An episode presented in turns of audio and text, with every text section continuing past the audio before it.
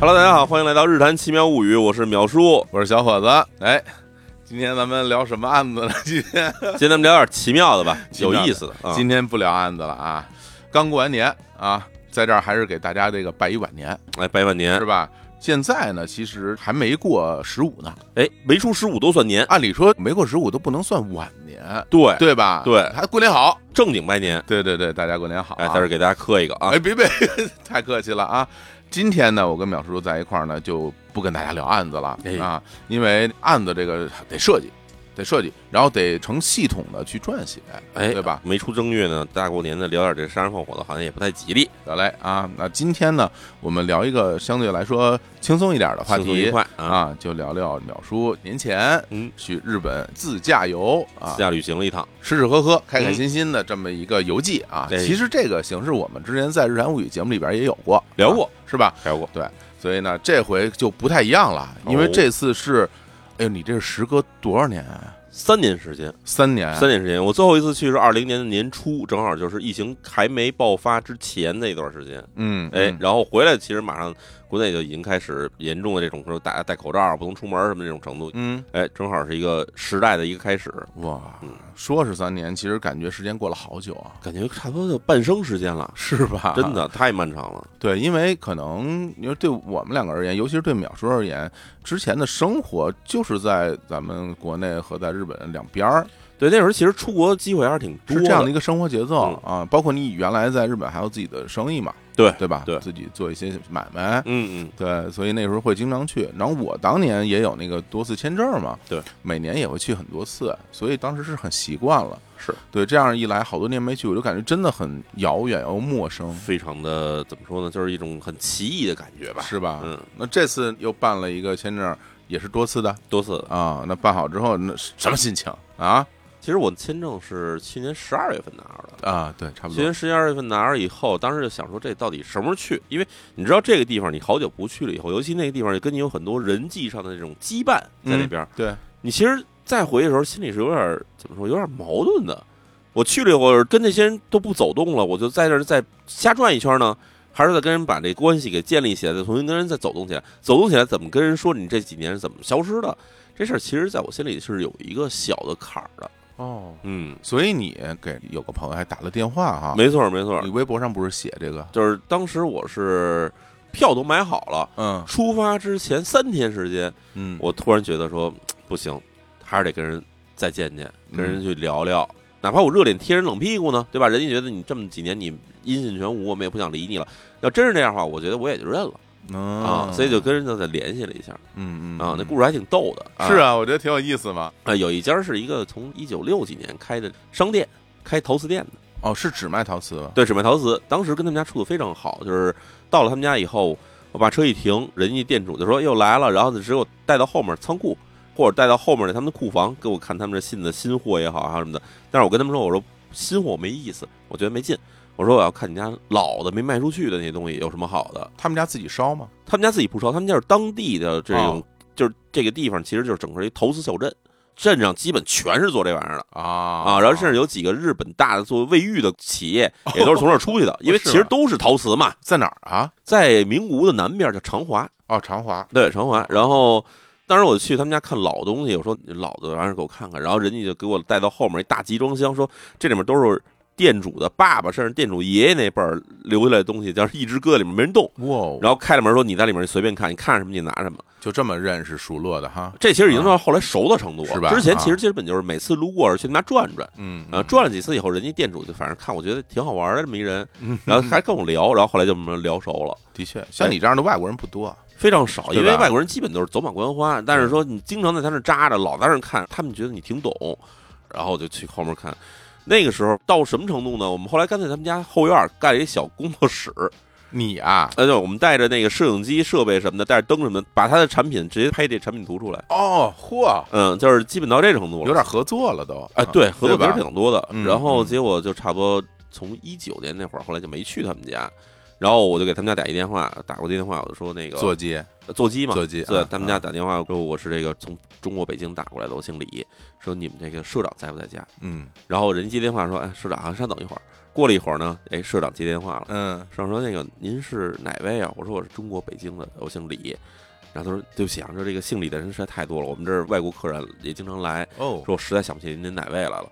我说没事儿，我就想问问您什么时候在这店里头，我过两天去店里头能跟您见一面。嗯店主说这个有点不好办啊，说我这个下礼拜对吧，我要出差去其他地方，嗯说我这个也不太确定到底什么时候在店里头，您什么时候来？您现在定了吗？我说我这边也没定下来，因为我当时想的是我可能要中间隔几天时间到他那儿嘛，嗯我说我肯定下周能到，但是我也不知道哪天。那店主说那就等您要不定下来哪天的时候咱们再说啊，啊，挺然后客气啊，，特客气，但是其实有隔阂感，对吧？而且他好像没想起来你是谁，他根本没想起来我是谁，是吧？就是聊了啊聊聊几句，然后那社长又说说实在对不起，说我可能当面见着您呢，我能想起来您是谁，但是光听说您这姓李呀、我实在没什么记忆。嗯我说那您想想，以前我经常这开车嗯去您那个店里头，一个中国人，他说这个呃想不太出来。我说我这个对吧，圆圆乎 乎的啊，啊，有个大胡子，哎，哎，他大说大高个儿，啊，嗯他说，哎，你是不是李淼啊？哎呀，你看看啊，然后那声音感觉不太一样了。啊啊，我说对，我是李淼。嗯我说哎呀，你早说你是李淼啊！ 你说李淼的话，对吧？我们这谁不认识？啊还非说自己是一个姓李的朋友啊，我不是一般都是我大喊您好，我是铃木，您好，我是上田之类的。 Lisa，啊对，然后他说李淼，我说李淼桑的话，对吧？说您要来的话，咱也当然，其实日语里您跟你是一样的。对对对你要来的话，我就在店里等你。你说你哪天来？我说我查，我可能礼拜一肯定是去不了哎，但对是后面哪天都行。他说我这个礼拜一得去趟大阪有个活儿，我当天晚上我就坐车回来，然后我在店里等你。哎呦，哎，然 后后来我就真的就等着啊，这真的去了。嗯，去的时候到店里头，哎呦，他们这家里人可高兴了，哎哎，呀，手舞足蹈的，真好，嗯，真好。你说这个，哎，其实很日本啊，特日本就是他是吧开始跟你不熟或者跟你是生人的时候呢，他其实是一种礼貌的拒绝感或者礼貌对距离 哎，感。对，这个礼貌拒绝最擅长，这个东西，其实我相信去过日本玩的朋友其实很明白一点，就是你去店里头，人家特别礼貌，嗯特别的符合服务的这个规程。哎，但是呢，你要稍微提出点儿越出这规程的事儿，马上就是那种 这个我们不好办，这个我们实在不行，您自己解决一下，就基本上就是这种拒绝的感觉。对，每句话后边都加一个对不起，哎，不行，很大 一点，哎，哎，基本就是这样。但是这回去了，就是直接问我说：“您这回是怎么着？是来这我们这接着做生意啊，还是来随观意光啊了啊，啊？”然后我说带着家人来这边观光，来玩一圈儿。嗯然后那那个后面什么打算？我说后面有机会肯定还多来呗。嗯然后人说：“那您这个业务还打算做吗嗯？”我说：“有这想法，嗯，然后请你一定要做下去。”最后，啊，真的，因为他们本地的这个长华这边，嗯他主要做什么？做茶啊壶，而且他的茶壶呢，它的工艺是从清代的中后期，从中国的宜兴紫砂壶的工艺学过去的，哦，这所以样啊它当地跟日本别的地方用的不一样，它用的是极细极软的那种泥，哦，为了仿制中国的紫砂的那种泥，原来如此，然后因为日本这个泥比中国紫砂的那个泥呢更软，没有办法，他们开始在里面再进行一些加工，比如说在上面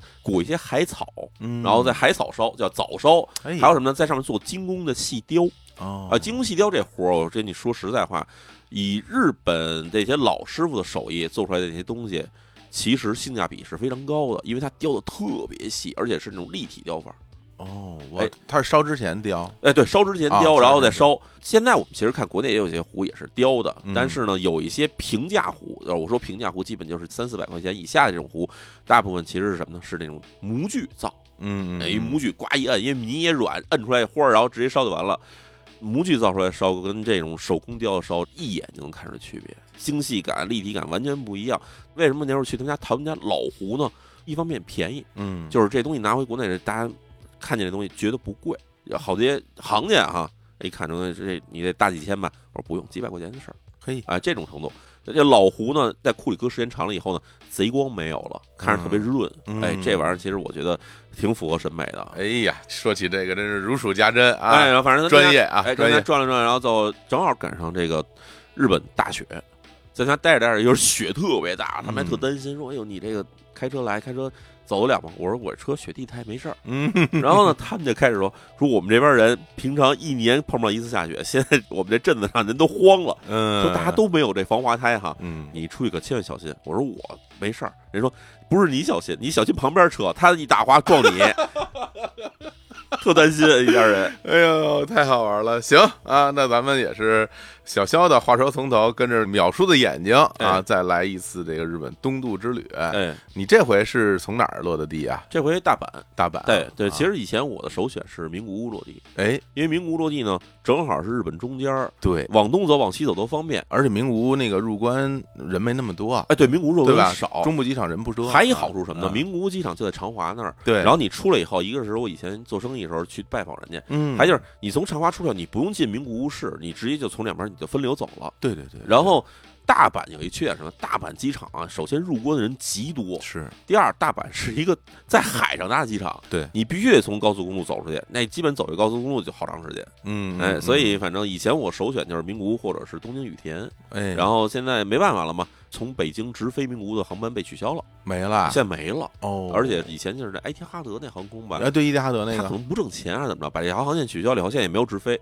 基本都是得从上海转机。然后我就说算了，那直接飞大阪吧。呃，提前租好了车，对，网上先租好了车嘛，到大阪以嗯后，从大阪机场出来，租上车，直接就上路走了。我看你那个当时坐车还拍了照片儿嘛，哎啊那车车况不错啊，那车相当新，是吧？相当新，尼嗯桑的一个车，然后是一个这小车还特轻，嗯，嗯是个小 SUV 是不是？小 SUV，小型啊 SUV。挺好啊。然后，那你这个开了之后，之前你有非常详细的设计吗？你就是说从这儿先去哪儿，后去哪儿什么的？基本上是一大概想法。跟我去玩过的朋友其实都知道，就是我的驾驶过程基本是一公路片儿，就的是确啊我只有脑子里有一大方向。嗯比如说我落地在湖北武汉了以后，嗯我脑子里可能只出一个大方向，就是嗯我这一趟是要去十堰，还是要去宜昌哦，哎，或者去什么这个，或者往往黄冈，往黄冈走去九江，啊两对两个大方向。基本就是定一个最终的目的地，然后中间到底能走到哪儿，纯看当时，比如说现在走这儿来，哎这儿挺好玩，在这儿停一嗯下。然后或者今天太累了，想开短一点，那可能就开个几十公里就到下一个站了，明白，嗯基本就是这样的。所以对中间其实说实在话，我的住宿基本都是，随机，嗯因为我去了一共两周时间嘛，嗯，第一个礼拜的住宿我全定好了，嗯啊，第二个礼拜住宿基本没定，到时候再说。明白。哎虽然你有很多随机，但是我知道有一个地儿你是必须得去。嗯啊之前咱俩聊天儿你也经常跟我提起来，就信乐呀，哎，新乐，是吧？这对信乐，我能不能把它说成这个日本景德镇呢？我觉得完全可以，可以完全可以，啊，完全可以，因为啊说远一点的话，日本其实是有所谓叫四大古窑。嗯，呃，四大古窑里面，甭管你怎么数，因为一般都会数到，比如说备前、备前烧嘛，备前啊，备前，然后新乐、新乐烧，嗯然后长华有长华烧，嗯然后第四个其实有争议，就是大家会说，哎，这儿也有，那儿也有，各种说法，比如有田，哎呀，对，各种的是吧阿迪他嘛，对。啊但是呢，新乐肯定是跑不了的，原因其实有二，第一就是日本其实，在飞鸟朝廷，就是在这个奈良定都之前，还是这种说难听点儿，嗯就是有点野蛮时代的时 候，啊原始时代的时候飞鸟时代哎，啊，飞鸟、嗯那个时候的他们的朝廷是在这个新乐的。哦是吗？哎，对，现在你去那儿还有一个朝廷的这个叫所谓叫做紫香乐宫的宫祭。哦，新乐这个大家介绍一下，现在在哪个位置？哎呦，这地儿其实特别不好介绍。首先，嗯它是滋贺县，大家知道我这个号称自己滋贺县民，滋贺县民，呃，啊就是啊新乐在滋贺县的山里面，而且是在山里的第二层，因为滋贺差不多有四层山，嗯在第二层山跟第三层山之间那位置上，也是琵琶湖沿岸琵琶湖沿岸是平原，啊然后往南走是第一层山，哦，第一层山哦的那个地方有一个城市叫什么？叫甲贺甲贺，啊，著名的甲贺出忍忍者。者，哎哎对，然后再往下走嗯就是新乐，嗯新乐其实就是到第二层山跟第三层山之间了。哦，然后从新乐再过去还有一个城市叫什么呢？叫伊贺，伊贺伊贺也出忍者，也有人，所以它是在甲贺跟伊贺之间。其实自古以来那地方基本上哈只产两样东西，嗯一个呢是产瓷器，嗯一个呢产马。嘿哎，山里养马，哎，这两个地方，所以。大家有去伊贺地方玩的人已经不是很多了，去这个甲贺地方玩的人也不是很多。那中间这新乐这地方呢，其实我现在听说啊，就是有一部分做代购的人，他们有时候会跑那边去看这陶瓷器之外，嗯，嗯基本上没人去。哎呀，这离京都不远，离京都虽然不远，嗯开车至少俩小时不，好开是吧？嗯呃，对，因为山路嘛，而且进新乐的这个自古以来到现在哈，三条路，嗯，三路嗯都是山路，都是山路没有高速，高速怎么能到山口，然后下去还接着走。哦，哎然然后新乐这地方，因为毕竟以前认识的很多朋友都在新乐，对啊，你之前做这陶瓷生意，你不是老说去新浪那那边儿嗯，嗯去看货啊，对然后跟当地人也关系很好。那对这次这老朋友也都见着了，这次去新乐其实时间不是很多，基本就留了半天时间，所以到那边去找了就是最开始介绍我去新乐的那一家人哦，啊、去人家感觉还挺好。他们家那个我认识他们家这个这个是女主人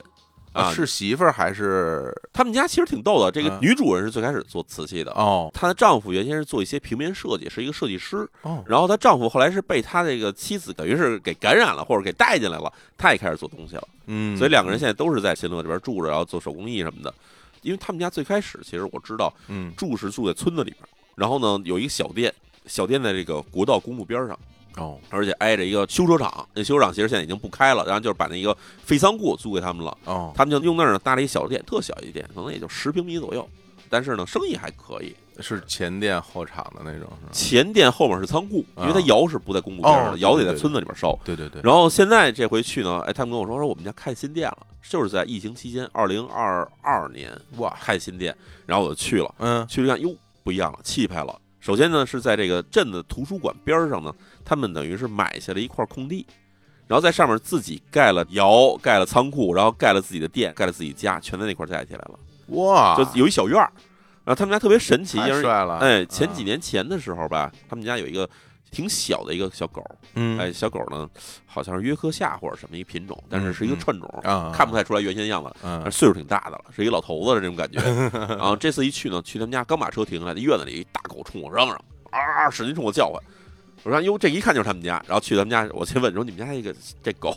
新养的吧？他说啊，这就是去年新养的，原先小狗呢去世了，哦，哎，，等于换了一大狗。明白，然后这店呢，现在去了以后也气派了很多，二十多平米，里面特温馨。嗯，然后开始跟人聊。开始聊的时候，其实我还是有点怵的，因为什么呢？毕竟跟人好长时间没联系了嘛好。几年了，哎，然后人家那个男主人大哥是一个滋贺本地人哈，哦，哎，有点这小傲娇，开始还跟我撅着嘴，有点生气那样。哎呦，为什么然后呀？你知道就是，嗯，好久不来了，你怎么回事儿？那嘿。种感觉，哎有点挑理埋怨了，哎，然后我就开始跟他吵，跟他斗啊啊，斗了几句，哎，开心了。嗯，哎，我说胖了啊，嗯，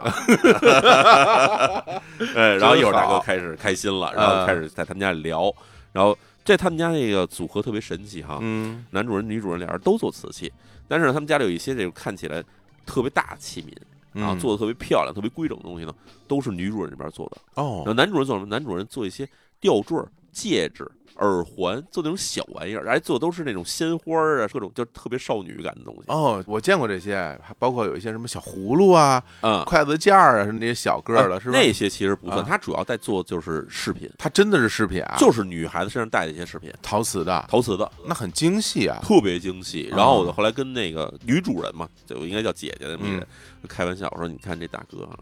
他把外表看起来是一糙汉，嗯，内心呢是一小女孩儿。”哎，然后他就咯咯咯在那儿乐， 要不然傲娇呢？ 哎特别傲 娇，天哪啊！但是跟那家小狗玩的还特别开心。嗯，然后这么着一问呢，哎，人一家这一家人呢，感觉起来生活呢是有一个明显的向上的感觉。嗯真好，哎，然后还问了他们，我说这个疫情期间你们受不受影响？因为其实日本我们也知道，跟中国一样，也是有一段时间就是属于那种大家尽量少出门，对对哎，对，有一个这种，比如说晚上八点之后你是不许出门的，在这期间出门的话，你也必须要做好防护措施。而且你假如要开店，那时候日本还是允许一些店面开门的嘛。嗯你要开店的话，必须注射这个疫苗，嗯，而且他们的注射疫苗次数比咱们要多，就是几年时间里面少的四次，多的有五次到六次。他们怎么样？他们说啊，开始时候这个店开来确实是客流少了很多，嗯，但是呢，从二二年年底到二三年开始，突然来了很多人，恢复了，哎，就是大家出门开始走动了。嗯然后感觉起来生意还不错，嗯然后听完就觉得心里挺欣慰吧。是，哎这，因为感你觉开始嗯其实觉得，一方面也替人担心，一方面你自己这些境遇，你也觉得可能他们也不是那么顺利啊。现在去了以后，感觉哎还挺好的。对啊，这不挺好吗？朴素的讲，这小日子过得越来越红火了。这小日子其实很重要的，是就吧你能把啊自己的这个小日子过得好，你才能嗯让你自己未来的发展有着一些远望吧，对，就对是有对展望。对，你说你眼前这些日子你都过不好，然后嗯你捉襟见肘的拆东墙补西墙状态的话，你怎么能去想以后说能有一个平稳、更好的嗯向上生活呢？对吧？嗯嗯嗯嗯，真是那个买没买点他的东西啊？没太买，因为什么？因为我们嗯后面旅程还挺长的，我啊怕路刚开始上磕坏。而啊对我说来日方长，我说不定下个月还来呢，就是对吧？嗯，就是，行，那这个地儿其实有你好多朋友啊，别的家儿也转转啊，这次没时间，而且一方面呢，新乐在山里头，所以气温比较低，嗯它比外面可能低个大约四五度的样子，也没怎么转。下次等这春暖花开时再说吧。嗯啊，说到这儿，其实我想起一事儿来。什么事儿？啊就是咱刚开始不是说这个打电话给店主说去他们家里那个啊那家店嘛啊，就在长华长华那家店，啊，哎，他们家其实我去了，还小插曲哈，哦特神奇。我去之前，我让我在谷歌地图上定位，得让车导航去那儿嘛。导航一看，他们那个谷歌地图上有各种店的评价，嗯，就看底下有一张照片儿，那照片儿特别神奇。那照片儿呢是一辆车停在他们家屋子里头屋子里头，啊，屋子里头屋里还能停车啊？啊，那墙都已经撞出一大窟窿了，一车在里头。什么东西啊？然后看这什么事儿，我就去问他们了。嗯这个女主人哈，她阿萨口，嗯阿萨口跟我说说，哎呦，这个本来想跟你说的呀，怕吓着你。嗯，他说什么呢？他们这店啊，啊，这回他们店跟上次我去的时候已经区别很大，他们店里已经全装修完了一哦，遍了。他们家也装修了，他们家装修嘿了。真好啊，装修的特别现代，就是那种看起来哎特别北欧风那种感觉。哦，跟金泽似的，哎，以 前以前什么？以前是那种传统的日式日式的商店嗯嗯这回一去，哎我操看着特新。他跟我说，这店啊，二零二一年秋天装修完了，装修完刚一个月，嗯然后有一个老顾客，不是那个老来顾客，嗯，是一个老人的顾客，哦，把车停在他门口以后，启动的时候呢，油门跟刹车踩反了，哎呀，档呢本来是挂倒档，挂了一前进档，一脚油咣就撞进去了。 我太吓人什么程度呢？他们家是一商店，其实外面是一大面玻璃墙嘛，嗯，玻璃墙没有阻挡能力啊，咣玻璃墙撞穿了以后，直接撞到店后面仓库那位置上去了，直接穿墙而进，咣就进去了。我的天呐，拍片儿拍电影了，这个那人没事儿吧？我当时特别担心，我说啊店里没人受伤吧？嗯阿萨口就跟我说，当时他正在那个柜台那儿坐着呢。嗯这车进来的时候离他就是三十公分，我的天呐，说要是偏一点儿，这回你来你可能见不着我了。我听完这事儿，我说，我说你啊，只能说一点，运气好哎， 啊。说你这人就是一好运，强运哈、g o o d luck 也，福大命大，福大命大。他说，嗯哎，你这么想还真的挺好。是不是？对，然后嗯结果他店刚装修完，就是被这车撞完以后，嗯，然后当然肯定保险公司得赔啊，是到现在也没赔完呢，哦，因为保险公司给钱的，反正就是你知道，哎一点点挤。嗯嗯嗯，然后刚装修完了以后，不得不再次装修，就这么一情况。老大爷没事儿吧？老大爷没事儿，但啊老大爷说不承认，老大爷说我没操作失 误，我的天儿，这个是车的问题。 好好嘞啊老好大嘞爷坚称说自己没事 儿，那想必长华人都开 丰田，赶紧好家伙找他们赔钱，绝对是丰田，绝对是丰 田，那地儿没有别的车。是吧？嗯，对，因为这个丰田总部嘛，在名挨着古那儿名古屋啊。哎呀，这不是一小插曲了，这是一大插曲了。这这吓事儿人吓我一跳，我说好家伙，真的倒是修的挺好，外面根本看不出来被撞过的样子。哦，嗯那就行 啊。然后那个，咱们咱们反正开车接着走，对接着我反正这一路上，我觉得除了见见老朋友，对于淼叔来说很重要的，肯定是到处吃好吃的呀，是吧？对关注淼叔微博的人都知道，是吧？嗯这个人丧心病狂啊对，啊！太不像话了。经常一到这个夜里十一二点，嗯有时候还预告一下啊，对您准备好了吗？ 什么的，然后就开始，嗯我可要发图了，对啊，哒哒哒哒哒哒哒发一堆，九宫格还不够，现在能发好多，现在啊，能发十八掌。真的太不要脸了啊，嗯这个特别我坏我看你到处都在进行美食，哎啊，挑点馋人的来说说，就是传人的，啊啊，那从哪儿说起？先，说那个我印象最深的一个，嗯，就是你去吃了一个，是不是自助啊？哦，是自助吗？随便吃那个大螃蟹大螃蟹，随便吃那个哎，对那是那是那也太过瘾了，那那真的那太那过在分哪了儿？那个在名古屋的南边，出了名古屋城啊，那么一个地方，沿着这海岸走的一个国道边上啊哦，那地方其实离这个名古屋港非常近那是奔三重去吗？还是怎么着？啊，不是不是不是奔三重去，它其实啊横着那条路啊，。横着去了，对啊横着去了啊啊啊！对，然后原先那地方我印象是什么呢？它嗯是一个拉面店，啊，你之前去过呀？那个地方以前去过，但是它是在二二年还是二三年就换了一个东家，然后就嗯变成了一个这个螃蟹自助，螃蟹放题，螃蟹放题。我然后它有三档，哎，嗯两千九百八是日元哈，两千八合人民币大约一百四十块钱人民币吧。，啊对，是什么呢？就是普通的螃蟹随便吃。嗯然后呢，你要是多出点钱，出到三千九百八，就是嗯差不多是小两百块钱，一百八九十人民币的程度呢，那就是松叶蟹加普通螃蟹随便吃。松叶蟹随便吃，啊哎，然后你要再多出点钱，出到四千九百八，就是出到了大约两百五十块钱程度的话呢，啊，松叶蟹加上这个阿拉斯加雪蟹加上这普通螃蟹随便吃。我现在我就掏钱，好但是不好问题是什么呢？我啊跟你啊说，会吃螃蟹的人肯定能明白这一点。阿拉斯加雪蟹只是好看，嗯，它怎么好看呢？首先壳儿特别粗，是嗯然后你剪开以后或者撬开以后，里面那肉看着也很粗。对，但是最大问题，雪蟹肉糙。嗯，对对对，这玩意儿我跟你说，只有阿拉斯加人爱吃。嗯，对，这个真懂行的人就知道一点，松叶蟹最好吃。松叶也好吃，松叶蟹的壳薄，肉瓷实，而且肉是充满了水分的那种弹的甜的味道。对对对对，我第一次吃那个松叶蟹，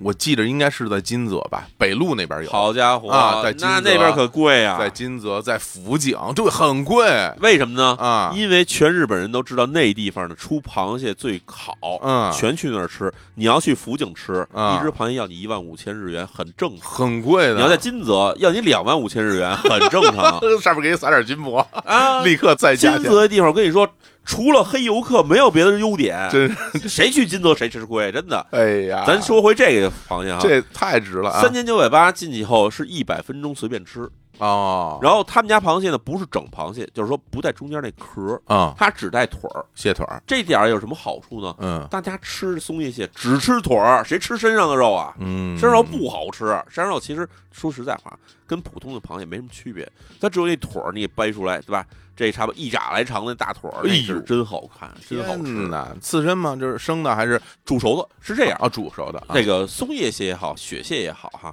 它出水为了保持它的鲜活度，嗯基本上在船上直接煮。哦，以前小林多喜二有一个小说叫《蟹公船》，啊、嗯基本就是这活儿，就是打上来大量螃蟹直接进开水煮熟，它也不是煮烂哈，给你烫熟，烫熟完你直接捞出来，就直接运走了。然后为了保持新鲜呢，你知道螃蟹这壳里不是有蟹黄吗？是但是蟹黄是非常容易腐烂的一种东西，对，所以他们会把这个螃蟹的壳打开以后，把蟹黄全洗掉，只留白肉嗯，在这儿，所以这东西运来全是一捆一捆的这样的腿儿过来的。嚯，然后你要去点的时候，人家直接端一大盘子上来，就是先给您上一轮，这上一轮是四人份儿的，您要吃得完接着点，再上的时候就按人头上，比如俩人去，他给你上两人份儿，四个人去呢就给你上四人份儿，哎呀，反正。甜不甜？甜不甜？有没有海水的味道哎，我跟你说哈，啊你不是吃不着吗？啊？哎呀，你就别想， 你就别想，你想你就受不了，真的。哎嗯，我跟你说，这东西是什么程度哈哎？呀，忍不住的想吃。你现在说让我再吃一顿，我还想去吃去。因为我印象当中，它这东西它最妙处在哪儿呢？嗯因为它都是那种简单料理，比如说我这么跟你说吧，比嗯如你吃一螃蟹，上面又盖什么。呃那咖个咖喱喱，或者是又弄点儿奶酪吧，cheese，然后再焗一下，我觉得那东西糟践东西啊、那都是旁门左道，那真不行，那都是邪教。真的就是把它烫熟，烫熟以后，它里边的那个盐分其实是海水的那个味道，它煮完以后，海水里边有一部分盐分留在腿里边，对包括这其实海生动物它自己本来就有一定盐分。，对，然后它那些汁水慢慢的又轻微的往出又渗一点儿，哎，你打开之后里边有点汁儿，一尝其实就是淡淡的咸味儿，它那个淡咸味儿马上就能衬托出肉的鲜甜的味道。对，然后纤维又很细腻，对它虽然很大，但是肉纤维非常的嫩啊，松叶蟹这点最棒了，哎就是它呀包括大钳子，你给弄开以后，那大钳子里面是一肉球嗯，啊，那个肉特别的细嫩。哎呀，实话说，我跟你说啊，嗯嗯嗯我当时吃的时候，啊我们在说一只大闸蟹，我差不多跟着吭哧吭哧能吃半个钟头。哎呀，特别但是累，这螃蟹呢，我觉得啊，就图于痛快。对，这三十分钟啊，我能干两只螃蟹，就使劲吃腿儿，使劲吃腿儿呃啊。，吃到后来，真的说实在话，有点累了，累了有是吧？点累了，就觉嗯得哎呀，螃蟹嘛，吃到这儿就差不多了嘛。最后我们可能俩人吃了得有七八只螃蟹，七八只，七八只螃蟹真不少，不算贵 了。那非常便宜不算贵啊了，非常便宜啊，这你要上金泽啊，你，这我要向金泽，我这一辆车没了十万日元好家伙，真的是这样的，是吧？。啊嗯，结果你在这儿也一个人也就什么四千吧，对，四千日元吧四，千日元。它除了螃蟹以外还有别的吗？也有一大堆别的，啊啊，但是呢，谁点它呀？正经人谁吃那玩意儿啊？他有什么乌冬，有面，然呃后饺子，吃它干嘛？你不来这儿就吃螃蟹的吗？ 当然，我们还是点了一什么？点了一个螃蟹炊饭。哦，炊饭啊，好他吃，把螃蟹好吃嗯肉好吃切碎了以后，等于是就是碎的螃蟹肉在那个饭里面搁着，然后里面还放扇贝啊，嗯蒸出来以后是特别的香海鲜的鲜味儿啊，。就是反正就是算溜个缝儿嘛。哎啊呦，这炊饭已经是溜个缝儿了。哎炊饭呢都是很多温泉酒店最压轴的这个啊这基本上你吃饱肚子，对最不对大轴的好东西嗯，对吧？而且很多地方那炊饭做的真的很香，它那个小炊是吧？嗯一个小釜，一小釜嗯焖出来那个饭，哎呦，怎么说呢？还我带着饭嘎巴儿。哎呀，行，别想别想，吃不着就饮料含吗？饮料的有软饮随便喝，啊，啤酒五百啤酒的话是放题的话，反正是加钱，但是加钱啊开着车子你也没法喝。而说实在话，哦哦对你喝那玩意儿占肚子，你来吃螃蟹吃它干嘛呀？对呀、这是你的意外发现是吧？这其实是我想好了要吃，但是没决定哪天吃的，哦，但是你不知道这家店有这个吧？正好赶上，对，正好赶上，赶上啊正好赶上，对，太值了，特别值那它怎么那么便宜啊？为什么那么便宜啊？我觉得店主可能洗钱呢，呀， 就开始 瞎说，真是日谈物语了，开始。呃，生意特别好，哦就是那停车场停满了车，我们去的时候基本上空座只剩两桌了，嗯，等我们吃到一半的时候，出去看外面排满了人，哦哦嗯，哦，嗯所以它有一个限时制，就是一百分钟之内，你不能吃时间太长了，你看人坐着吃一下午，这玩意儿谁也受不了。是是是，真好。嗯，那除了这个呢？啊，然后下一个其实就是吃的是海鲜，海鲜呃海鲜嗯不是自助，但是呢特别实在，实在到反正我们两个人嗯，吃到就反正躺在那儿动不了。但是什么呢？是一家渔民开的旅馆，渔民开的，呃，渔民开的旅馆，哎在哪儿啊？在靖冈一个叫做御前旗的地方，哎呀，羽泉街。呃，我们 Zaki。嗯然后这个 Omazaki 这地方呢，其实开车过去你会发现路边上有一个巨高的一大饭店，嗯这大饭店的门口常年停满了大巴车，这大巴车拉来的各种中国嗯啊、大陆来的嗯啊、香港来的、台湾来的游客，嗯都给拉到这饭店那儿去。拉到饭店那儿，反正就是人家大酒店有一好处是什么呢？正好在海边上，住在楼上面可以看海景。嗯，但是这个地方呢，它其实重点不在于海景，也不在于这御前旗的那个灯塔，这都都是没有意义的东西。没有意义，没有意义的东西 没有意义的东西。真正意义在哪儿呢？就是在这大酒店再出去拐俩弯儿，到前面一小渔村儿。这小渔村儿里面呢有几家民宿，嗯，这民宿呢都是渔民开的，是他就是当天自己去打鱼，同时还从这个同伴儿，就是所谓同僚哈、嗯同事这边收一些鱼回来给自己旅馆里做饭。啊然后嗯这个旅馆当时我们去的时候只有两家人，除了我们以外还有另外一家人。啊，然后另外一家人从大阪来的。这个旅馆反正挺宽敞，看里面呢，除了自己家人住的一栋楼以外，还有另外一栋小楼是给那种，就是好像是什么呢？就是静冈他们到了夏季时候会有各种的高中这个嗯旅行，可能对有时候会来这地方。对，就去热海，哎，对，嗯香根，对嗯，他们家是安排好了是什么呢？就是提前跟大家说，嗯我在你们家住的话，他会给你安排晚饭，晚饭，晚饭分几个档别哈，嗯，加上住宿，加上晚饭，一个人假如要是一万日元，嗯就是普通饭。五百人民币，那呃就是人家这个家常饭，啊啊加上点海鲜，这海边儿肯定有海鲜刺身什么的。嗯嗯啊但是你要加点钱，加到一万二一个人呢，那这个呢就是属于哎稍微豪华一点的。嗯然后加一万五呢又有一档，然后我呢是属于比较的贪的，嗯，我直接跟人说你给我来最高档的，最贵的最贵的多少钱？一万六千日元一个人，啊啊但没多哎少钱呀，一万六千日元差不多七百多人民币那了，还住宿呢，还两个人是一千四啊。啊。到了那儿人那儿人说我们的晚饭都给您差不多准备好了，全上桌了您说说吧，啊有什么啊我去了听听啊？啊。首先呢，两只伊式龙虾， 我的妈呀！而且伊式龙虾呢三吃，我专门去过伊势嗯吃伊势龙虾，嗯我在伊势海边的那些小饭店嗯。吃伊势龙虾，一只龙虾一万日元呃，算便宜的，啊，算便宜的。对，呃，嗯伊势龙虾那会儿我还在上海的那个海鲜市场里，我还看见过，因为上海海鲜市场品种太多了哈，嗯什么澳龙、波龙、伊势龙都有啊哈。嗯一问哈，澳龙是属于比较贵一点的，波龙是最便宜的。嗯，波龙那时候我问，好像是大约两百块钱一只，两百然后啊，澳龙才到四百，嗯然后伊势龙呢，差不多可能得到七百八百一只我天，啊。然够后贵，哎，我们在这吃呢，两只伊势龙虾，这个一生一熟嗯啊，熟的是蒸熟，嗯啊，等于是吃熟肉。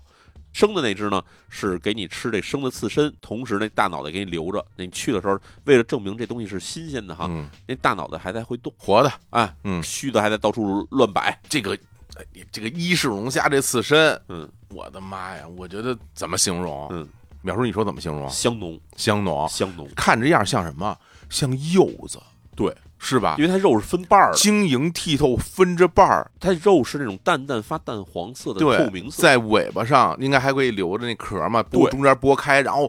我的天，我那个东西就大自然的馈赠，那东西不吃还等着什么呢？然后那个脑袋呢，它不是活的吗？啊嗯，它会给你留着，煮汤、早上起来，第二天嗯早上早饭给你煮汤。味增汤，对哎，伊势本地也这么吃啊伊势。本地也这么吃，对嗯哎，伊势龙虾两只，然后呢，这当然不说了，差不多够撑死人的这个生鱼片儿刺啊身哈，刺身，嗯两大盘子啊。渔港那边儿对吧，没有什么好东西，基本就是这玩意儿不好了意思说，啊，什么东海道鱼货也是非常好的。啊金枪鱼，什么沙丁鱼，然后什么金目鲷，反正就各种乱七八糟一堆对鱼。这个东海道的金木雕好像是当地一个挺重要的渔你获，说对，嗯，这个金木雕最重要渔获就是在相模湾，对，也还有就是郡河湾，这当然说的有点细了啊，对，具体搁在哪儿呢？伊豆嗯，和静冈这地方是产金木雕的，而且金木雕是越大越值钱，对，而且这个金木雕在日本还有那种年菜的意味嘛，就必须是年啊对菜吧因为什么？因为它嗯全是纯红色的，眼睛都是红的，眼睛都是红的。巨漂亮。然后我有一年我在那个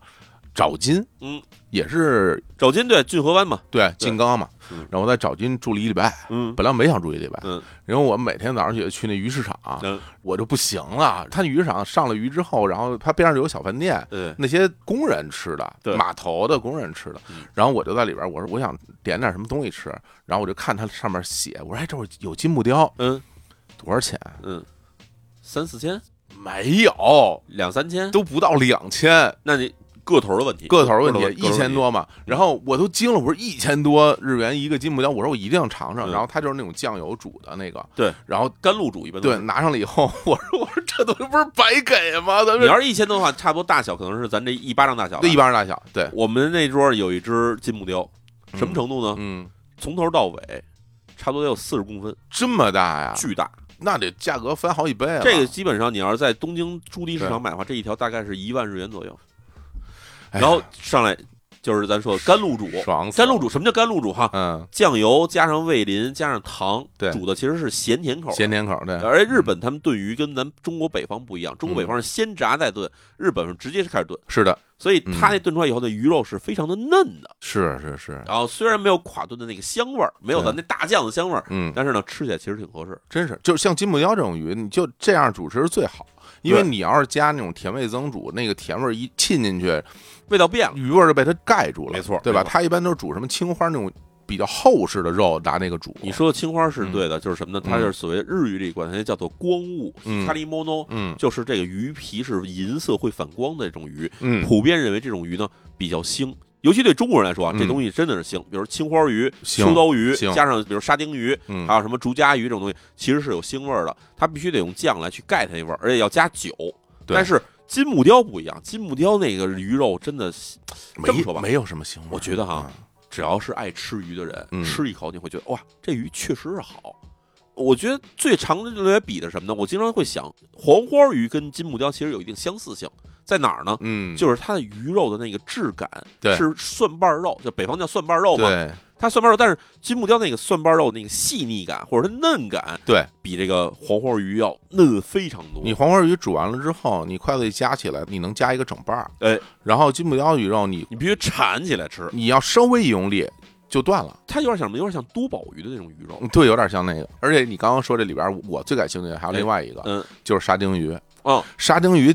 大家听着平平无奇，对你想吃到新鲜的，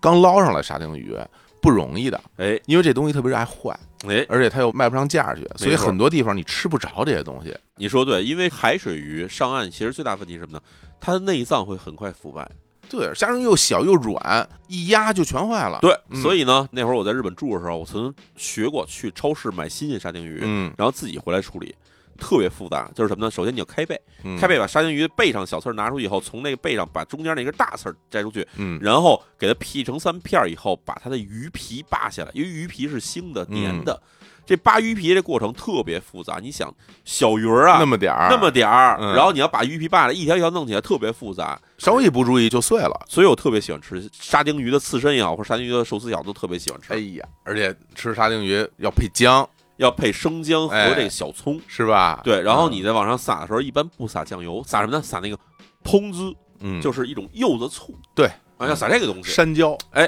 是吧？所以这其实也是关东地区的特产了。对，东海道地区这个东西，大家反正以后去到这些地方、这些渔港，这两样儿首选，不要错过。别地儿你吃不了这么好的。实话说啊，啊其实到日本你要吃什么海螺呀，嗯吃什么什么赤贝呀这种东西，当然很多哈。对，但是对我来说呢，一般，嗯除了吃一个脆的口感以外啊，味儿没那么好吃。我暴论啊，嗯，我都觉得鲍鱼都很一般。一般 鲍鱼有什么可 吃？鲍鱼跟吃蘑菇有什么区别？ 是吃香蕉， 我我不爱吃。鲍鱼真的不好吃。嗯，但是什么好吃呢？就咱刚才说的这些鱼，这些鱼的生鱼的状态，加上它做熟状态都好吃。每个地方有自己的特产，反正我印象特别深的有几个啊，因为我特别喜欢去静冈，哎，所以我对静冈的这个鱼货就比较熟悉。嗯，另外一个让我比较惊艳的是，在广岛吃广岛那大蚝哦牡 蛎， 对，那玩意儿比我手都大，我因为什么？因为广岛的牡蛎其实呃，可能说的不准确哈，嗯但是我听说嗯就是国内不有乳山牡蛎吗？嗯乳山牡�蛎跟广岛牡蛎好像是同一个品种过去的，哦对，也是后来引进的这个品种。哦，它的一个特点就是什么呢？首先肉味儿淡，嗯符合我们亚洲人的口感。比如说你要去吃北大西洋的这个牡蛎的话，吃这你会觉得怎么这么咸呢？对它不是因为这海水多，是因为它的牡蛎本身品种就含盐量高。嗯但是广岛牡蛎跟乳山牡蛎都是有一点特点，就是肉厚清淡，有一种黄瓜味儿，对对对对对，口感特别的 creamy，就是在嘴里是有那种奶油的感觉的。撬开之后直接炭火，然后上面带着壳啊儿你。还烤啊？带着海水稍微一烤嗯，咕嘟一下，然后啪就进。其实就外边有一点点熟，里边是生的。啊，然后那个盐味儿就往出走一点儿，然后那我天，不能说了，不能说了。啊 我的吃法是往上啊加一点酱油，再加一点柠檬汁儿，嗯，对，直接生吃，好吃但是都好吃，都好吃，好吃啊好吃但是贵啊，贵啊！本地去的话，基本上三百五到五百日元一只嗯，那东西也挺贵，但很惊艳啊，啊，别地儿吃不了这么好的。三百五，你想三百五十日元多贵啊，十 十十七八块钱一只 了，哎呀，真的真是啊，今天哎哎，太然后好了。对哎，，这个季节有那个鹰虾吗？这季节樱虾还没还没有啊樱虾要在樱花开的时候才会有樱花虾啊，还没到，对哎对，还没到。但是咱后面会说到一种虾，嗯哎，很有意思。嗯从静冈这边出来以后，但是我后来去了这个山里面，就没往嗯东京走，因为我个人对大城市深恶痛绝，对我特别讨厌大城 市。奔哪儿去了？嗯贴着富士山往山里去了，啊，山梨吗？路过山里，路过啊山里之后，第一站去的是邹访湖哎呦，啊。邹访湖就是每次去日本的话，都会有点想去的一个好地，方啊。先后去了五六次吧。嗯哎，邹访湖很漂亮，嗯尤其冬季的时候，肃杀的这个环境，加上邹访湖这是一什么情况？它是一个四面环山的一个湖，嗯，它周围其实就是一南一北有两个小城市，然后剩下就是直接被这个湖水给围在山谷里头了。风景很好，周围你能看到就是所谓的日本叫中部阿尔卑斯山跟日本的南部阿尔卑斯山，嗯因为日本中部其实是有一个分成三段的北中南嗯三节儿的一个日本称为阿尔卑斯山的这么一个对山脉。从长野那边儿什么冬奥会，大家了解这个哎，地名对，儿那是中国啊。阿尔卑斯山嗯啊。听到这儿你会觉得，哎呀，日本人怎么给自己姓搁这这起洋名呢？呃但实际话，你要是真的去一趟，尤其是在冬季去的话，你会发现那地方跟阿尔卑斯山的景色是一模一样的，真没有区别。想必当年到了这个清影泽的那些传教士啊，哎，欧洲人，哎往那儿一看，这不就是阿拉比 斯吗？回家了， 对啊呃呀、赶上瑞士人，一看，这我的家乡了，这就是，对吧 是？啊，对，所以这个地方呢，你去了以后，它四面都是雪山，嗯被雪山围绕之下的一片湖水，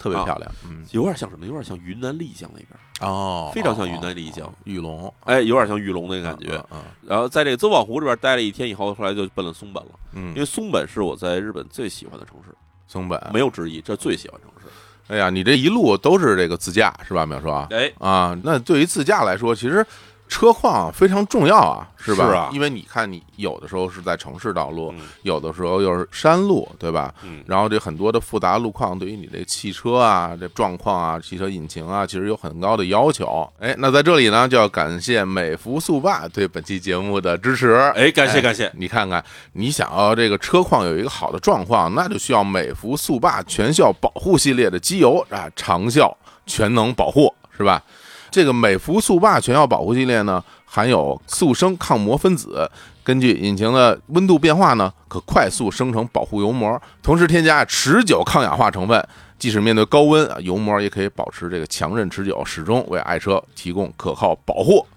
淼叔，咱们因为咱俩都是开车的人啊，哎就是这机油对于这车来说非常非常重要。啊非常重要，对非常重要。我其实感触比较深的时候，就是每次做完保养之后，嗯你添加完了新的机油，就你在开的过程里边，作为驾驶员能够明显感觉到这个车的那种顺滑，对对吧嗯动力感是不一样的。对你感觉这个机械处在一个非常好的运行状态的时候，它那种顺畅感其实我觉得有几个比较常见的现象嘛，第一个就是你的车可能会顿、会顿会嗯啊跳，对，或者叫左车啊嗯这种各种说法吧就。有卡顿的情况，就是甚至比如你换挡的时候，它会有刚击一下嗯啊，或者比如你提速或者减速的时候，感觉起来并不是那么的顺滑。嗯嗯啊，这些东西其实是我觉得跟机油是有关系的。是，嗯嗯，而且呢，咱们美孚速霸全效保护系列呢，是专门为了城市路况而研发的，并且也可以适用于多种路况以及多种的发动机的型号，哎呀，也不用担心突发各种情况。前一阵子，嗯呃，美孚速八系列呢，在重庆、济南、哈尔滨、泉州四个城市，你看这四个城市处在他们国家各个不同的这个地理环境啊，对进行了这个硬核路况大挑战啊，比如这个急加速啊、频繁启停啊，尤其频繁启停在城市里面非常遇特别多，对，还有低温冷启动以及潮湿路面的测试，各种复杂情况呢都验证了啊美孚速霸的全效保护力啊。同时呢，美孚速霸也是美孚家中最具性价比的产品，无论是从产品力到各个使用场景，都能给引擎带来全方位持久的保护。哎，所以大家这个开车上路啊哎，还是要注意整个这个车辆的状态。实话说哈，你自驾也好，还不是你在城市里开车也好，最怕一点就是什么呢？在路上车给你扔在这儿，对，对吧？抓瞎。对啊，开始你觉得车是一个好的工具，到后来车变成一大累赘，对，各种各样毛病出来特别麻烦，所以啊，这车上用点好东西，说实在话，就是旅行的必备的一个东西，是的，不然的话，你比如你大半夜下着雨、下着雪，把你扔路上，那可就着急了。真的害怕。好的啊，那我们继续，好吧？我们聊了见了老朋友，聊了吃吃喝喝，其实还有一个非常觉得大家一定会感兴趣的点，也一定要在这期节目里跟大家聊一聊，嗯就是秒说啊。之前我们曾经专门聊过一个系列的节目，哎就是废墟探险。嗯，哎，这回又去废墟，去了不多，去了俩，那我之前在你微博里看的那应该是第一个是吧？对，哦，你这回是怎么找？因为之前你不是说教大家怎么找，什么嗯打开谷歌地图，然后怎么找对对找，对看什么样的，就是嗯这回也是吗？这回不是，这回开车路过，纯路过，对，就是从走访出来向宗门走的路上，突然我看路边上一楼，我说，哎，这好像是一废墟，嗯，然后我们琢了一会儿，然后就这还真是一废墟，是个什么废墟？它是个情人旅馆的废墟，很常见的。因为在日本其实是有很多这种情人旅馆的建筑嘛，在城市周边啊，包括在这高速路边上什么的，会有这种情人旅馆。但是随着人口老龄化以后，这情人旅馆需求量就会大幅减少。嗯然后可能全日本现在除了大城市周边的情人旅馆之外，你只要往远一点走的话，基本都是要不就是废墟化，要不就是正在废墟化的状态。那怎么着？你这个把车停下就进去转悠转悠？我啊直接把车停院子里去了，哦，他有院子呀因为他门口没拦着，没人管， 哎呀，还有门吗？门儿没了呀。是几层楼吗？它是一个两层楼，一层是车库，二层就是这个客房，就这样的地哦，方。这样啊，大部分情人馆其实都是这种设置，嗯，嗯它方便什么呢？就是你开车来，直接把车停进去，你不用说我再把车停到停车场，再慢慢走过去什么的，没有这些事儿嗯。行，那你把车停院子里，我过去帮你把那牌子给你遮上，哎，对。 然后这个 福田和子了啊大部分老的这种情人旅馆，或者是在这种八十年代的时候盖情人旅馆，有一特点什么呢？嗯就是它那个车位都是个体车位，中间是有这个挡着的，嗯不是说一个大停车场全挨着停，它是一个车停一个地儿。嗯，然后你从车上下来以后，直接可以从楼梯就是上客房。啊，对对对对对，这谁也就是谁也不见，谁也不见，就是保护隐私，对保护隐私。然后反正上去看了看，旅馆我印象里废弃时间不是特别的长，大约可能也就是二十年、十几年的程度吧。这怎么？么看出来啊？你看里面有报纸啊，有他最后留下的记录啊什么的。哦，反正在里面，我记得最靠谱的东西是什么呢？就是当事人值班留下的这种，比如值班记录、嗯啊交班记录这种东西是最靠谱的。那还留着呢，有有有，在里面都有。哇，然后你可以翻看看他这个账上有多少钱，然后这他都会有记录。哦，有入住人的姓名什么的吗？那个肯定呃没有，没因为有吧？啊，入住都是无人入住，就是你把车停在那儿，你不用跟服务员说我要开个房什么都不取用，钥匙，你直接在停车的位置上有一个按钮，你一摁，他钥匙直接就给你送过来了。嗯，然后你走的时候把这钥匙搁进去，然后直接交钱就完事儿。基本上是一无人的，像 ATM 一样，嗯，或者说像这种无人贩卖机一样。嗯嗯，对，它其实也是最大程度为了保护你的隐私嘛。是，哎，嗯所以这个地方你进去看的话，它因为地处是山里面哈，所以有一特点就是它的这个值钱或者能拿出变卖的东西都没有被人拆走，什么东西啊？比如说什么五金件儿。啊最，常见酒店里面的一些水龙头，嗯这东西肯定能拆走卖去。然后比如床上用品，嗯这些枕头啊什么的，其实可以拿出去卖的。哎呀，然后电器、电视什么的也都可以拿出去卖，电视还在啊？电视都在呢，而且都是那种老显像管电视，你不拿几个啊？哎拿了有啥用 呢？实话说，拿了有啥用？真开玩的笑，开玩笑。开是。玩笑然后其实除了这些以外呢，好像它里边破坏的情况是比较严重的，哦，因为我觉得它里面是应该有当地的一些人啊，小年轻儿什么的，嗯啊，，全是探险也好，或者怎么着，在那儿反正是很多东西都砸烂了，啊玻璃也砸烂了，然后电视咱说显像管电视的屏幕也都砸烂了哎呀，感觉起来就是有小孩进去玩过，啊屋顶还在吗？屋顶都在，它里面的电线也都还在，啊这其实让我觉得就是没被人盗窃过。说是盗窃，其实也就是什么，就是那些拾荒的人去那儿找东西，能卖就拿走吗？嗯嗯，然后我看过最彻底的是什么呢？就是楼还都在，但是楼里面所有电线都被撤出来了，嚯，因为电线里面铜是好卖的呀。啊值钱，啊这一栋楼里面电线拿出去卖，能卖不少钱 呢。偷光缆是犯罪行为啊！啊，偷光缆是现在行为，对，偷 光缆，好家伙经，常看这种标语哎嘛，什么什么光缆无铜，什么偷也没用什么的。对对 对对。然后对对这楼嗯它因为搭在山上面，所以呢，它其实面临的就是山上有积雪，嗯然后有这种大风什么吹什么的，所以是它普遍不会采用木质建筑，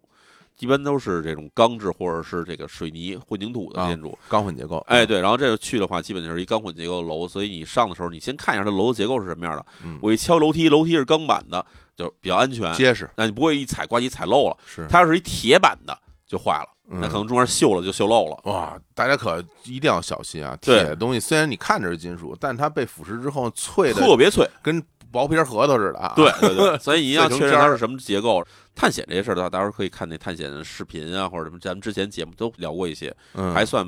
平平无奇吧。真的，说实在话，尽管跟我一块儿去的这个家里人觉得啊，这个这挺个刺激废墟挺刺激，但我我看着就是平平无奇，这没有那是第一的楼也不复杂，里面也没什么东西。人家我以前去那地方，四层楼，地下室还有三层，那多刺激啊！跟你怎么比啊？你戴着这个什么摩托车头盔、奥运火炬，这回反正真的是，其实说实话，因为临时起意去看，所以嗯碰上这么一废墟呢，我觉得反正装备少了一点儿，其实还是有点冒险。没有手套，但是我们有手电筒 嗯啊。但是其实说实在话啊，我们本着节目安全原则，还是不劝大家说有废墟就要进，千万嗯的确，千千万做好准备，千万做好。进去之前一定要找有经验的人进行一下风险评估啊，嗯就是进去以后有没有可能突然楼板塌了，给你们全埋在里头，对吧？有没有可能里面有积水，一脚踩进去直接掉进这个深五米、十米的一个注水池？会不会我有这种的可能天，，吓死了！真正有这种可能的性确啊，还是这个安全第一。对对对，一定要安全第一。 ，OK。那另外一个呢？另外一个比较的有意思，另外一个是在走之前的一天没事儿干了，然后我就开始搜这附近还有没有废墟，嗯，就找到一家儿在吉野町。吉野町不是很有名儿，就看樱花吗？对，啊，那地方有一特点是什么呢？除了春天有游客去看樱花以外，平常这日子这个地方就是什么人都没有。哇，然后就这么着去了，它就在九度山山边儿上一个小镇子，它是吉野町下面的一个小镇子。嗯去了反而发现这城里面就是反正破破烂烂，非常古旧。大部分的墙外面都是有这种铁锈啊，有这种脏的东西在里面、哦我去过那种地方啊。就是它其实是一个就是没有活力的小村子。对对，这小村子以前曾经繁荣过，所以它留下了一些这种商店街。哎呀哎，哎呀，然后我们去的时候呢，都得长锈了，上链接很多有一条商店街，它是所有的店已经全关门了，但是呢，它还有一定整洁的状态，嗯，就是感觉假如有新商铺进来的话，还是能开业的哎呀。但是另外一条商店街就不一样，另外一条商店街整个的里面是完全，就大家看过什么《最后生还者》呀、哎什么《拉斯瓦斯》这种片子，跟那里面是一模一样的。所有的顶棚都已经感觉就半破不破，嗯，然后里面的各种的金属物件全在生着锈，接着很厚的蜘蛛网。二层楼也好，一层楼也好，大部分窗户假如是木质的，就腐朽损毁了。然后这个地方感觉起来，他那个小村子应该是想拆这个商店街，但是拆不动，没钱拆。对，然后所以在里面你就看起来还挺棒的。当时我们就在这儿看了一下，说这地方直接拿来当电影取景哈，一点毛病没有，极其真实。嗯就是那种人类突然从这个世界消失的话，哎过上十年、二十年时间，什么样就是这条街的样子，嗯，真的就是有废墟探险的美感出现了。它跟那种独栋建筑，然后里面乱七八糟那种不一样，明白因为它在城里头，它是一条商店街，没有人去里面去搞破坏去。然后你在里面看，就是那种自然损毁、自然腐朽的状态。你从二层楼的窗户，你能看见二层楼原先是一个推拉门，因为木头烂掉了，所以推拉门直接就掉下来了。然后它那整个屋里的状态你能看得见，从那个二层的木板底下长出的新的野草，啊，这东西你要不是说拿这个 CG 做的，或者说不是那种电影布景的话，你觉得真实社会真的有这样的？真的有，哇，你这让我想起来，嗯，还是疫情前，嗯，疫情前我去了一趟那个指宿，哎，指宿，哦，去之前其实因为指宿是一个名胜嘛，对吧，那指宿沙域是个名指胜啊，宿的那个对，没错全日本好多人去那儿旅游。游客非常多，我当时的心情就是说，这地儿肯定是一个旅游城市嘛，哎对吧？嗯然后到了那儿之后，我从我住的地方，然后到那个沙峪，就是那海边儿，嗯我要穿过一两条街，嗯然后它里边就有一两条商业街。嗯我从其中一个商业街走的时候，我惊呆了，嗯就是在这样的一个地方，嗯那条商业街就已经荒了，然后那个外面那个铁栏杆上面全是锈，因为它挨着海特别近嘛，对，有那被个海风腐蚀对，也特别不是特别严重。然后那个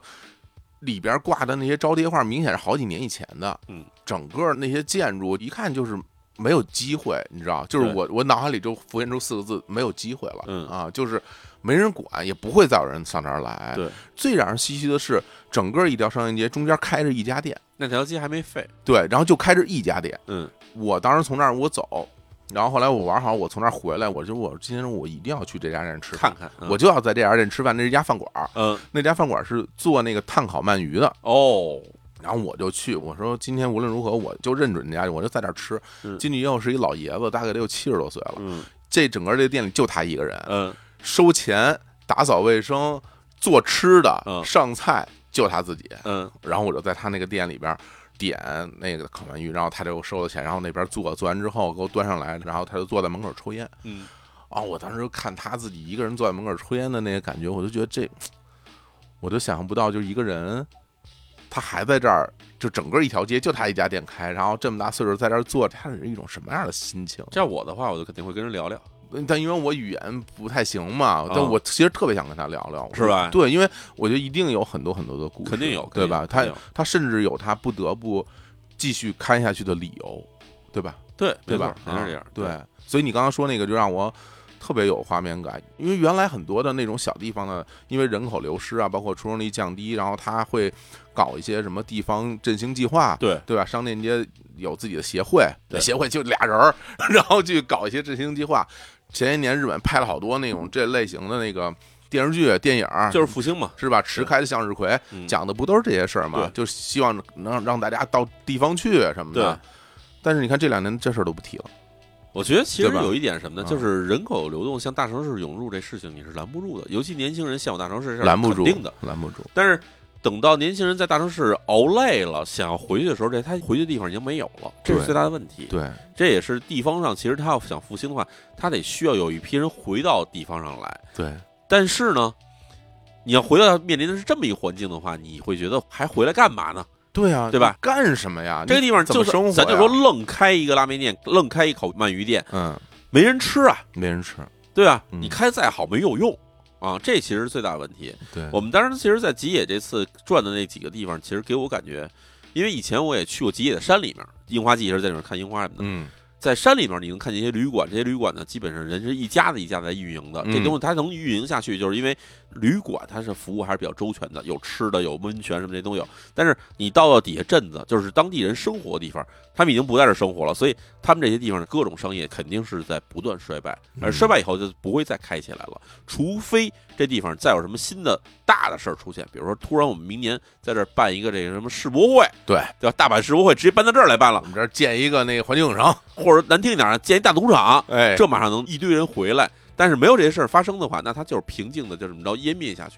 就是对湮灭的过程。对，它就是一个火星，慢慢的最后还有点余晖，然后直到彻底湮灭，就是这么一个过程。所以这次你去，你是一种什么样的心情啊？我觉得其实都是挺怎么说啊，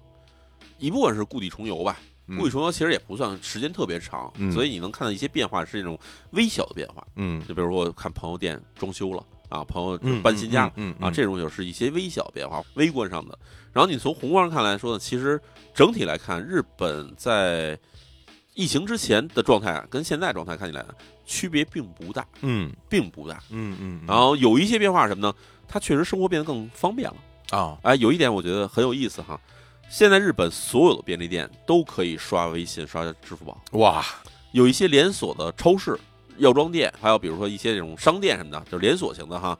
你甭管这地方它到底有多偏，但是它系统是统一的。你看，举个例子来说，我们开到了富山这种地方，其实算是比较偏的了，啊比较富山没有什么多人去那边玩儿。但是呢，你在富山城边上的超市，你去买点东西，它照样可以刷微信、刷支付宝。哇，这对日本来说非常不容易了，因为什么呢？因为有一批超市，这我发现哈，嗯，新的品牌超市出现了，把以前老的品牌超市代替了。啊，是吗？以前老品牌超市，比如说 Life，嗯然后还有一些这种其他的，比如什么这个 Max Value，嗯他们其实是在面临新的品牌超市的竞争。那新品牌超市，我这回我看见一个叫 Trail 的一个品牌，T R I A L 这品牌，嗯，它一特点是什么呢？高科技化。哦，是吗？哎，什么的高科技化呢？这个店我们去的是一挺偏的店哈，周围全是那种农田的店，它里面所有的那种商品小推车是带液晶屏的，然后带结账的那个枪的。哦，你直接在这车上买完以后，搁里面直接扫，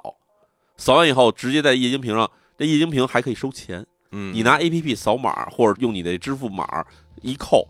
在你的这个收银车上就结账了，嗯，结嗯完账以后直接推车走了，不用收银台了。明白，明白而且它更，呃大家会想，哎，你有液晶屏肯定会上放广告，确实放广告，而且放广告你要从广告里那样买的话，比店里价格还便宜。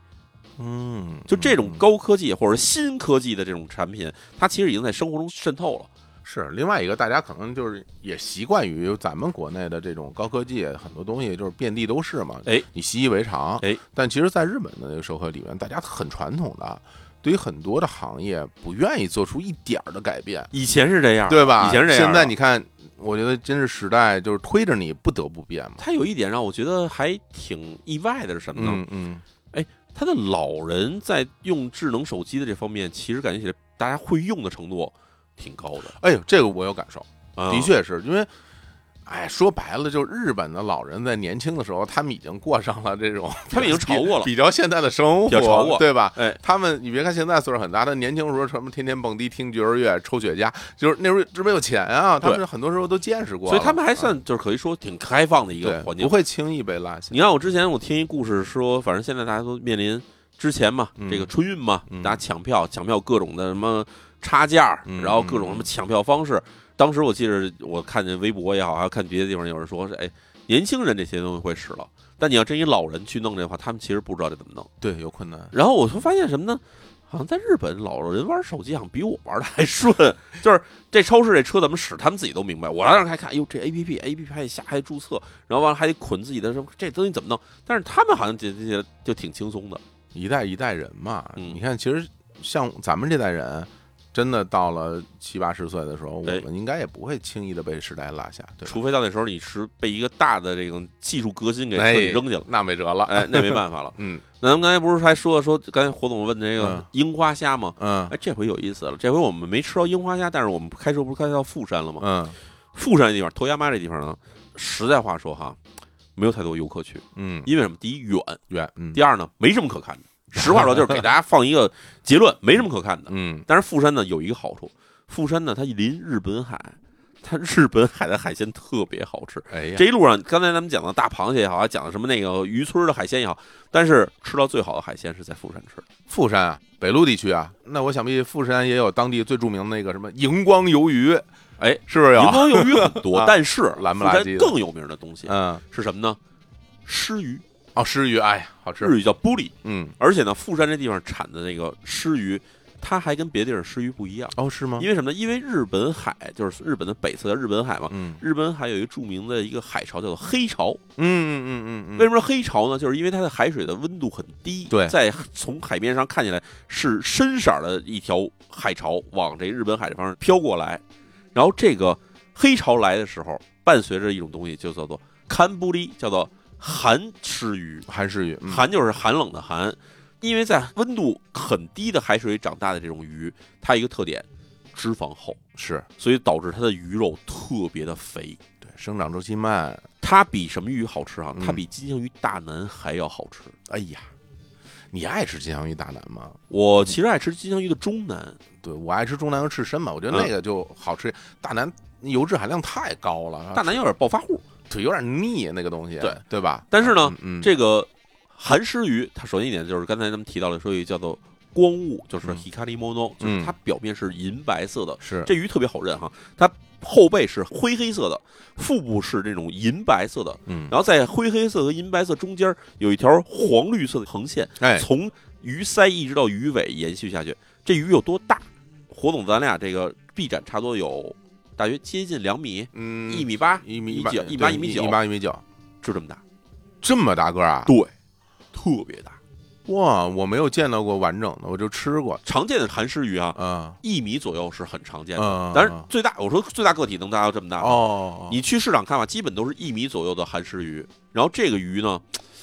切开以后，靠近鱼皮的部分是那种有点发银白色的，就是鱼皮的颜色，嗯，然后有一层是淡粉色的。粉白色的这种一层，这是什么呢？就是所谓的日语里叫血河的部分，就是它鱼身上走血管的部分，漂嗯亮然后再往里是那种奶白色的颜色，哇，整个鱼身是奶白色的。它，肌间脂肪啊，哎，啊对，因为啊它什么呢？它其实不是那种半透明的鱼，它嗯就是奶白色的鱼。然后这个鱼真的是太肥美、太好吃了，而且正好是冬季这个季节吃，所以去那儿正好合哎适。然后吃这个东西，它还一特点什么呢？它它便宜啊，是吗？它便宜，它真便宜。你要吃寿司的话，可能一个寿司也就一百二十日元，五块钱一块儿。哎呦，那不是然后你要是吃它最肥的，就是所谓叫做它的 tolo 部分，就是它的嗯鱼腹部分，贵的话也就是一百八十日元左右一块儿，哦，很便宜。要不是一块儿，两块儿嗯啊，一百八十元和大约八块钱人民币，对吧？差不多四块钱一块儿，啊哦，很便宜，很便宜。然后这个鱼呢是富山一个特产，富山还有另外一特产嗯，叫水晶虾。水晶虾啊，哎呀，水晶虾大小呢不大，跟这小拇指程度差不多，嗯这么一袋虾。它特点就是全身是透明的，从头到尾巴全是透明的。然后当地做法也非常的粗暴，下油锅一炸，撒上盐就吃。哎呀，这次看来这淼叔在日本真是去了不少地儿啊对啊！这从大阪一直到了北路，中间很多地方呢，其实我们也没有特别详细的聊到啊，比哎如说淼叔很喜欢的松本，嗯我也去过啊，因为为了看松本城， 哦，对，专门去瞅松过一本眼去啊。的有前后的六七八趟了吧？我那么多次啊，对对，我非常喜欢松那本。是人写，那我聊一期没问题的，这基本可以聊一期节目的。是吧？那在最后呢，其实我想给大家讲这一趟的一个故事吧。哦，哎，这趟故事其实也是一老朋友。这老朋友最开始我认识是在名古屋那边认识的，是一个嗯也是做陶瓷一个姐姐。哦，哎，姐姐，这姐姐最开始是一个胖胖乎乎的，有点像那种胖乎乎女艺人那种感觉的样子。哎啊，她反正人特别乐观开朗，嗯，做东西也是这种颜色非常的明艳。手艺人，哎，嗯手艺人。这次去之前呢，因为我跟她关系属于可能是所有的这些朋友里面最近的一个关系。哦，这样啊，对他以前去各种地方办展、出摊儿什么的，我直接开车过去帮着他搭棚子、搬东西。哦呀，嗯，那真是好朋友这回我跟他说，我说好几年没去了，我得去一趟，然后见见你。他说我现在搬家搬到京都来了。哦，我说哦，行啊，正好我要路过京都嘛，得去看看你啊。然后就给他约了一个地方，他的那个工作室就在银阁寺边上，哇，啊、非常好的一个地方嗯啊。然后去了见着，发现瘦了好多哦，啊，这人整个瘦下来了。因为我知道以前的时候他有一个病，他最开始呢是慢性肾炎，后后来慢性肾炎就发展到了什么呢？发展到了尿毒症的程度。哦哎呀，尿毒症，那对吧？咱小时候说尿毒症是绝症，但是现在是能治了，是需要什么呢？需要血液透析，对，就是你可能每个礼拜要经过大约三次到四次的血液透析。以前更严重的时候，可能是每天都要血液透析那种的。对对对，那时候我刚知道他得尿毒症的时候呢，基本上是休工了，可能得有个俩仨月时间，嗯，然后就是急性发作期嘛。做了血液透析以后呢，好了一些，然后之后就是变成了每隔一天要进行一次血液透析，然后要去了医院去进行透析。现在也是吗？现在其实也是也是要进行透析的，哦，当然这透析在日本是医保覆盖范围，你就你不用给钱，你等于就是享受医保啊，没有什么经济上的负担，但是还是麻烦，当然，每天都要去一趟，或者每两天都要去一趟，浑身的血要掉出来，然后就躺那儿呱转一圈嘛。就相当于人工的一个肾脏嘛，对嗯，然后这回去问呢，首先先问他病情的事儿，他说病情呢现在其实已经方便很多了，哦因为呢通过医保啊，在家里头给他弄了一套透析仪，哦，在家做透析。那真好，哎，这其实挺方便的。反正虽然也是隔一天做一次，但是呢，已经不用再去医院跑了。嗯，嗯然后问他为什么搬京都来了，他说：“哎呀，就是因为对吧，日本人嘛，对这京都总是有点憧憬的 啊，就是想要看看古都的风貌。还真是啊，日本中小学生那个休学旅行，京都必须去啊，对，啊就是京都毕竟是一个比较特殊的地方。对对对然后我去的时候，他说已经在京都住了一年了。哦，然后他是租了一间工作室，那工作室还特别好玩儿，它是一栋楼，是一个京都本地的一个老头儿，嗯，他把自己家的原先是公寓，他把公寓整个推倒重建，啊，还是算是有钱啊有，钱啊， 推倒重建建起了是一个什么？每一层是四户的两层楼，然后这个楼呢只租给做艺术品的人，哦，所以他这间是一个陶瓷工作室，然后旁边一间是意大利来的一个服装设计师，一个女孩儿在那儿租了一间，然后再往里呢有中国来的，然后还有什么韩国来的做各种的手工艺的人，是能住还能开店是吗？其实不能开店，只就能是一个住是吧就是一个哦工房。明白然后二层租的人基本都是京都艺术大学或者是什么京都造型艺术大学的一些哦研究生的孩子，就是在那儿其实都是做手艺，就是这地方是干活用的嗯，明白。啊。然后他那边有这么一小工作室，后来就问他说：“你怎么瘦这么多？”他说什么呢？他说就是疫情开始的第二年，就是二零二一年的时候，嗯，因为他岁数其实比我还大一点嘛。他说他觉得我要是就是再不怀孕呢，这辈子可能就没法生小孩了。哦，想要孩子，想要小孩儿啊，他有一个 partner，就是没结婚的同伴。明白，哎，明白这种情况在日本还是挺常见的哈。嗯，然后俩人商量好了，说想要一小孩儿，就怀上了。怀上之后，但是那个时候就开始，因为他他毕竟还是有这个肾病的问题对存在啊，嘛。对啊，然后当时身体状况就不太好，然后去的医院。然后医生跟他说，说以你现在这个年龄加上你这个病啊，可能以后这个孩子再长大一点的时候，你就就面临一个选择，就是要孩子还是要你自己，哎呀，就是二选一。嗯，然后他听到这消息以后呢，反正也是难过了一段时间，但是最后还是决定把孩子打掉。后来我问他，他就说，反正我也不后悔，因为已经努力过了，努嗯力过了这事儿，已经知道没有别的选择了，嗯我还是想让自己活下去。所以，虽然可能让有些人听起来觉得有点自私哈，但是嗯人活着是要为自己的生命做打算。当，然，当然，我觉得包括他自己想要孩子这事儿，肯定，我听你这么说，我也觉得就是这是他自己生命中一个想要达成的事情嘛，想达成的一个目标，对吧？对对吧？但是这目标达不到呢，就放弃掉。对对对然后他觉对得，对反正我也不后悔了，嗯啊，他就问我说：“挺你好的你什么时候要小孩儿啊？”嗯我说：“嘿，再说 吧。”对， 反正嗯他甚至在聊这过程中没有任何难过的感觉，嗯，就觉得嗯心里已经放下了，已经完全放下了。嗯他说：“我已经努力过了，努力过了不行，那就算了呗。”啊，很乐观。真好，啊哎，然后我就问他说：“那后面什么打算呢？”他说：“京都反正待了一年多时间呢，觉得也就这样了啊，京都也没啥意思啊。”我说：“对，我说我觉得京都也没什么意思。”我觉得京都也没什么意思，然后他说什么呢？他就说：“啊，我准备明年年底的时候。” 嗯，搬回去，再搬回这个长华那边住。啊哎，回长华了，我说那你真的确定能搬吗？他说我现在地已经买好了，在那边盖房，盖房然后就直接搬回去。棒啊，然后我说太好了，这样咱们一堆朋友在那边又能聚一下，真好，因为那边也是一堆朋友嘛。嗯，哎，他很高兴啊，很开心，然后带着我们去京都一家这个纯手工做甜品的一家店啊，这手工甜品特别复杂，我们在那儿等着，不是那种我们想象和果子，不是这玩意儿，什么玩意儿啊？也不是什么西洋点心什么的，嗯，它是一个做那咖啡的一个地方。哦哦，啊，做咖啡这地方，我们知道底下冰激凌、奶油、水果、各种小点心，做一杯。然后那一家人，我的天呐，是一姐姐开的，嗯，哎，店里装饰的特别的亚洲风格，就不是日本风格，是那种全亚洲的东西哦的感觉。哦，往那儿一坐，我在墙上一看，我说这个云南的那个蜡染，嗯，我跟我那朋友说，一会儿那个店主跟我说啊，这个是从中国云南来的。然后我那朋友说，他刚说完这就是从中国云南， 然后他说，哎呦，您还挺懂。我说是，这个东西是云南，那个是广东的，嗯，然后这个这应该是福建那边的东西，就是一眼能看得出来的东西。嗯，然后后来姐姐还特别，哎呀，这个说，那我们给你介绍一下我们这店里甜品什么的。然后开始说啊，我们这个一杯咖啡，嗯然后底下的这个奶油是哪儿做的，然后什么这个什么各种东西是什么什么东西做，然后点完以后，姐姐开始去柜台那儿忙活去了。嗯，我们等了十分钟没上来，然后我开始过去看，姐在那拿那鲜奶油，正在打发奶油呢，就是从零做起，所有水果、京都所有水果、所有奶油、所有冰激凌全是手工做的，全是在自己店里自己做的。就是奶油打发以后，你要不使不就塌了吗？人家就是你点了以后，嗯算是现打的奶油，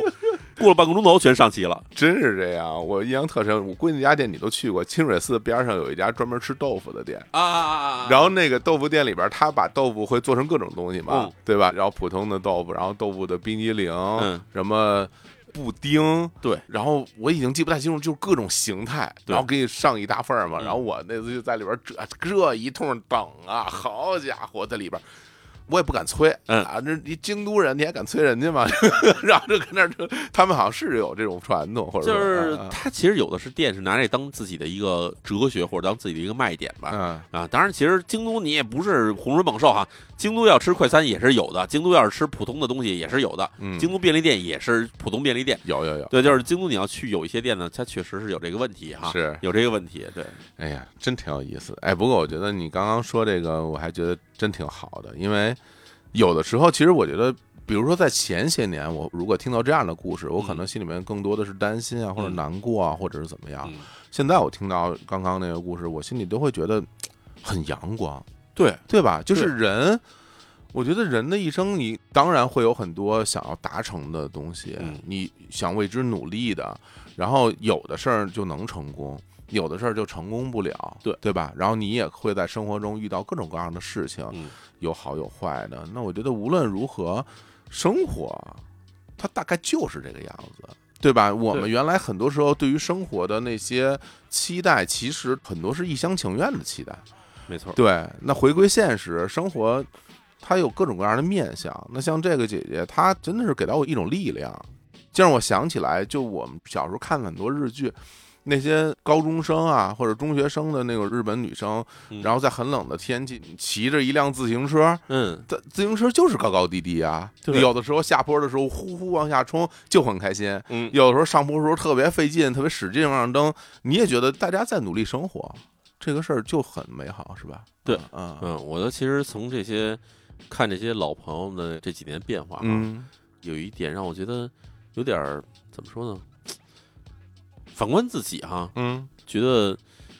我好像不像以前那么乐观了，嗯或者说觉得没有像以前那种冲劲儿。以前我其实想法跟他们就是很像，就是你想到什么东西，你想去试你就去试，你想要做什么你就去做，反正你试完要不行，不行就明白不行就算了。你要是觉得有点前景，你就接着往前走。嗯但是真的，我觉得这几年对我来说，心态的一个最大的变化就是什么呢？就是好些事情我已经不敢想去试了，啊觉是得吗？心态开始退缩了。哦，就是你在被这种压力所困扰的一段时间之后，你会觉得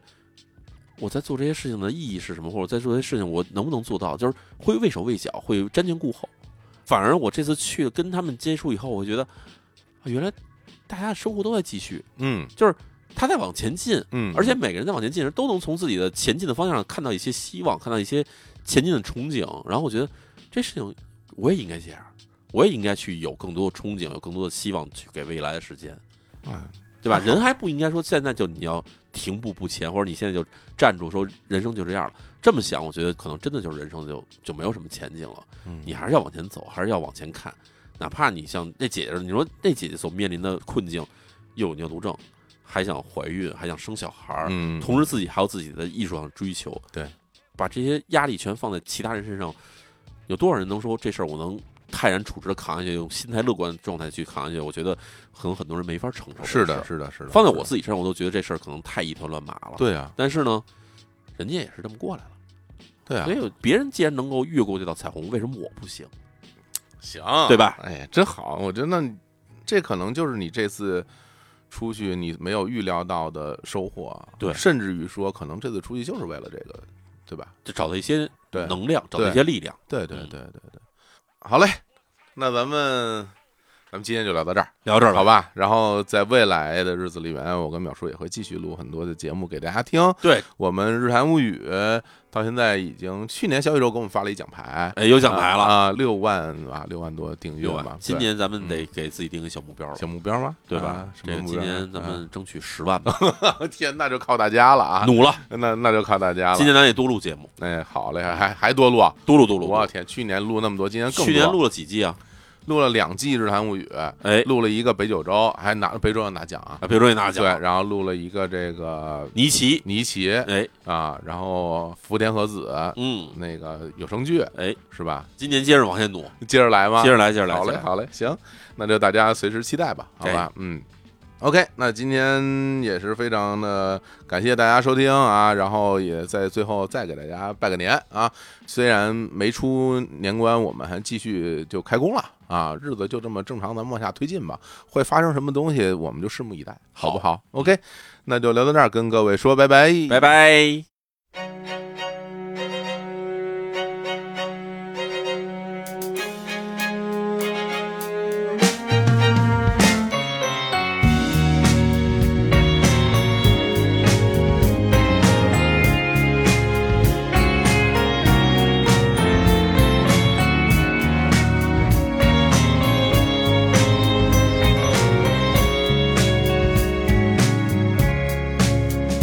泣き出した